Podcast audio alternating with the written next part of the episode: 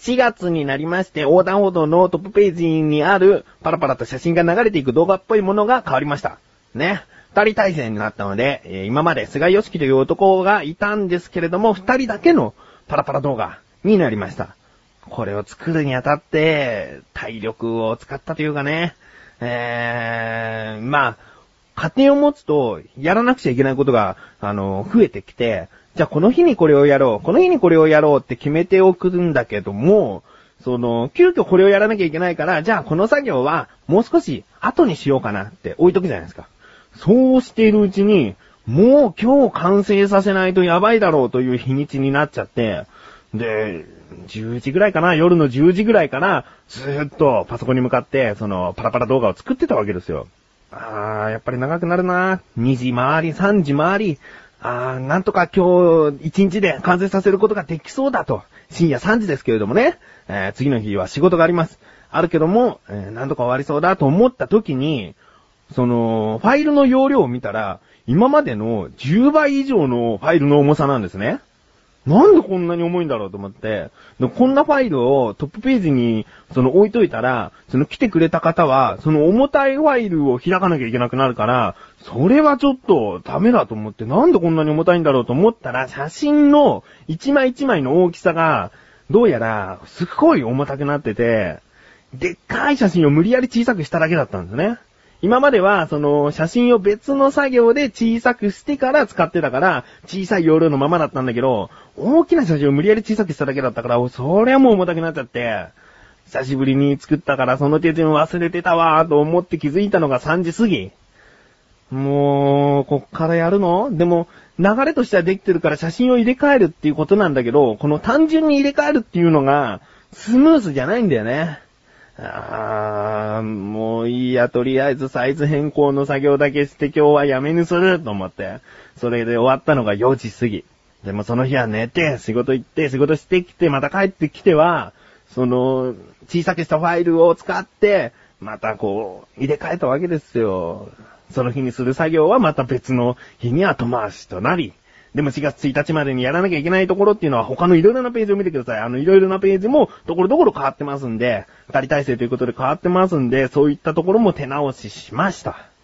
ね。ということで、えーそんなね、苦労話をだらだら続けててもあれなので、その作ったパラパラ動画の実況をしたいと思います。今、パソコンの前にいらっしゃる方は横断歩道のトップページに行っていただいて、えーとりあえず勝手に動画が流れてしまいますが、カウントダウンと同時に F の5もしくは更新ボタンを押してください。いきます。実況しますからね。3、2、1、ポチいやー、二人が横から菊池と小高が来て横断歩道がガチャッと白くなりましたね、文字がね。そしたら、下から菊池しょうっていうちょっと小太りなとこがこう、真正面見て、鳩胸だな、相変わらず。お、だかお、ゆう？すけ？小高の高はね、ちょっとね、ああいう字なんだよ。この字が正しい字。あ、なんか、文字がいっぱい流れて横断歩道と読む、この団体はショートムービー、なんか二人が小型して気持ち悪いな、あなたの暇つぶしになれたら、とか言って、どんどんどんどん硬いし、硬いしたーあー、下から無理したやっぱり、二人は二人だった。お、菊池が指さして、小高が指さして、どこ、どんなポーズしようかな、つって、最終的に決まったのはこのポーズでーす。ということですね。今のは動画を一緒に見ていただいたら、全然意味のわかる実況になってますんでね。外で聞いてる方、ほんと申し訳ないですけれども、帰ったら、えー聞きながら見てください。ということで、この動画にちょっとした体力を奪われた菊池がお送りします。菊池のなだらか向上心。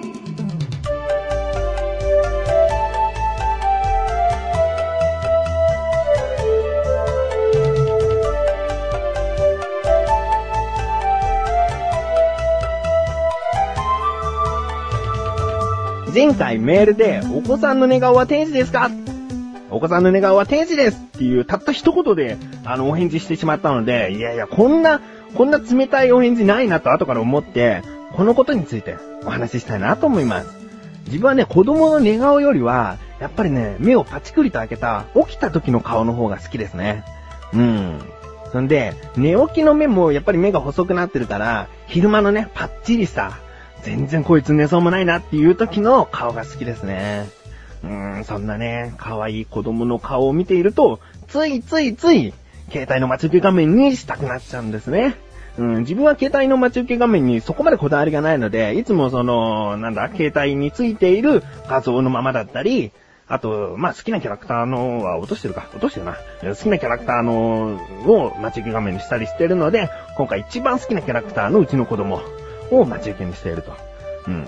それで、2週間ぐらいは一つの写真でずーっと待ち受け画面にしてたんだけども、そろそろ変えようかな。子供も成長してんだから待ち受け画面も成長したいじゃん。ということで、えー、待ち受け画面を変えようと。写真を撮ったんですね。うん。で、やっぱり目をパチクリさせて、ちょっと笑ってるかなぐらいの顔が欲しいんで、そういう顔にさせるために、おしゃぶりを加えさせたんですね。うん。で、おしゃぶりを加えさせたけども、いい表情してると思って、その写真を撮って待ち受け画面にしてました。だけど、そこで気づいたのが、なんかね、前のおしゃぶりを加えてない時の写真の方が、愛らしいんですよね。うん、全然写真写りもいいし、よく撮れてるなと思ってたんだけど、なんか前の方がいい。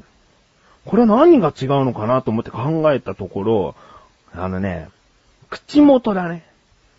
うん。いろいろと他のものにすり替えていくと、人間って口元に魅力を感じさせてるような気がする。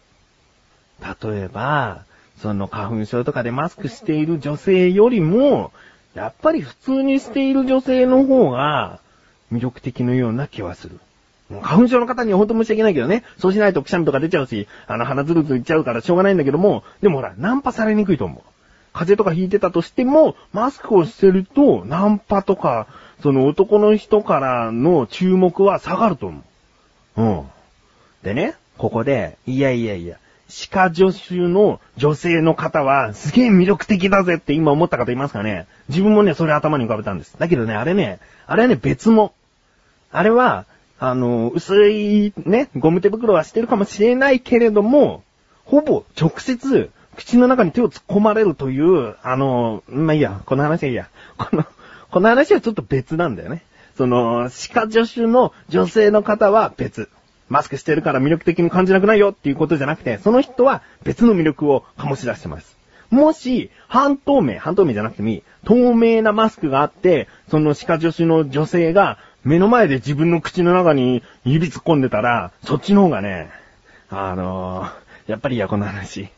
あのー、つまり、つまりというか自分は口に魅力があるんだなと思う。うん、だって、子供の写真見てそう思ったもん。口元を見ると、あ、魅力がアップするんだな。口ってなんかやっぱり何かを訴えかけてると思うんですよね、写真だとしても。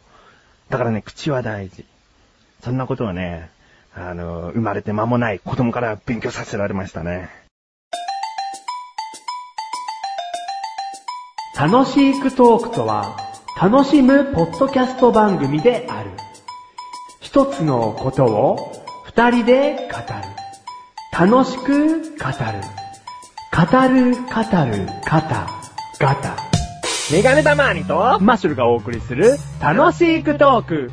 リンクページから行けます。ぜひ聞いてね。ガタ。やっぱりメールが届きました。コーナーに参りましょう。自力80%。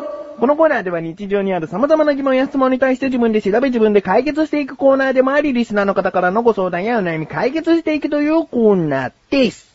ということで、今回もメールが届いております。ね、前回の方かな？そうです。ラジオネーム、ヨースケ件名、もっと掘り下げてくれよって書いてありますね。いやいや、ね、バカ野郎って書いていいよと思ったんだけど、えバカ野郎とは書いてなかった。優しいな。えー、本文。119回での回答でより謎が深まりました。ね、謎をより深めてしまいましたね。なぜ楽曲配信元はカタカナを使いたいんでしょう？例えば、夏メロ系なら中高年にも優しくって気もしないでもないのですが。若い子も洋楽聞くよ、社長さん。社長さん、追跡をよろしくお願いするよ。あたし、観光ビザだよ。以上です。観光ビザってさ、その何日までしか行っちゃいけないとかそういうことなの？その、私、菊師匠はですね、パスポートを持ったことがないので、その海外を行き来するためのうんちゃらはよくわかんないんですけれどもね。あの、あ、そう、社長さんって言ってですよ、洋介。あのね、小学校の頃のあだ名ね、自分、社長でしたね。別におちょくられてないですよ。部長もいましたからね、ちゃんと。うん。社長だったな。社長って呼ばれてたな。だから社長って聞くとね、親近感が湧く。なんか、金持ちになった気分になら、ならないな。そこはならないけども、えー、洋介。え、今回の疑問行きましょうか。ね、こんな話を達成させる洋介が悪い。えー、洋介は悪くない。それでは、えー、疑問に行きまーす。なぜ、楽曲配信元はカタカナを使いたいの？ですね。ということで、洋介、調べてきました。ここからが答え。まず、前回ご返答いただいた music.jp さんの方にまたメールで聞いてみたんですね。うん。ちなみにその楽曲提供元様というのはどこですか？複数あればいくつか教えていただけませんか？と聞いたんですね。その提供元にまた直接聞こうと思ったんで、聞いてみたところ、いきますよ。楽曲提供元様と弊社との契約に関することになり、機密情報となりますので、お客様には公開いたしております。何卒ご了承ください。よろしくお願いいたします。ということですね。まあ、あの、半分以上、そんな返事なんだろうなと思ってました。やっぱりこういうことはね、なんか教えられないもんなんじゃないかなと思ってました。だから難しい疑問だよなーっていう感じに前回終わったんですね。うん。ですが、ですがですね、ここからですね、もうちょっと自分の力で、えー、とある場所を見て、あ、これは一つの答えなんじゃないかと思う文章を見つけたのでお読みしたいと思います。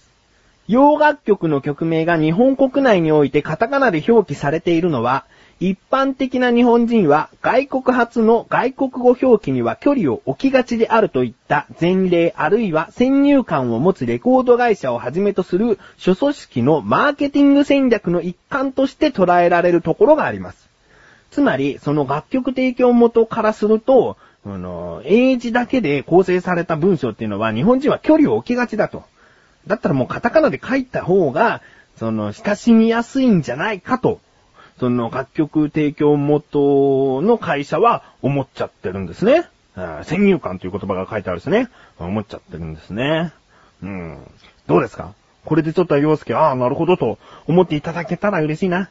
うーん。まあ、これ以上は、なかなか調べるの難しいような気がする。こんな感じでいかがかなということで、日常にある様々な疑問や質問の方をお待ちしております。投稿方面よりなだらか向上心を選択して、どしどしとご投稿ください。以上、自力80%でした。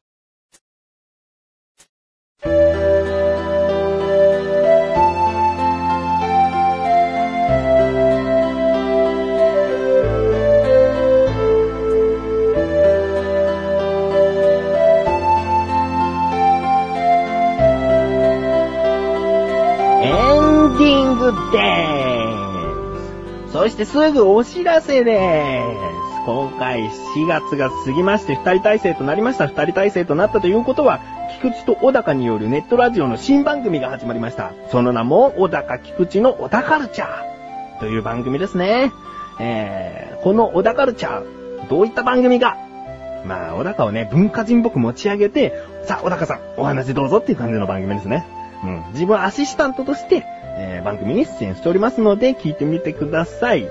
あと、横断歩道のオクラというところで、小田カルちゃんの収録前に話している二人の様子だったり、もしかしたらタイミングによっては、小田カルちゃんの収録後の二人の話も横断歩道のオクラで聞けますので、えー、行ってみてください。聞いてみてください。そしてもう一つ最後にお知らせ。横断歩道の緊急招集。菅井脱退編のお知らせしたっけな？してないかもしれないんだよね。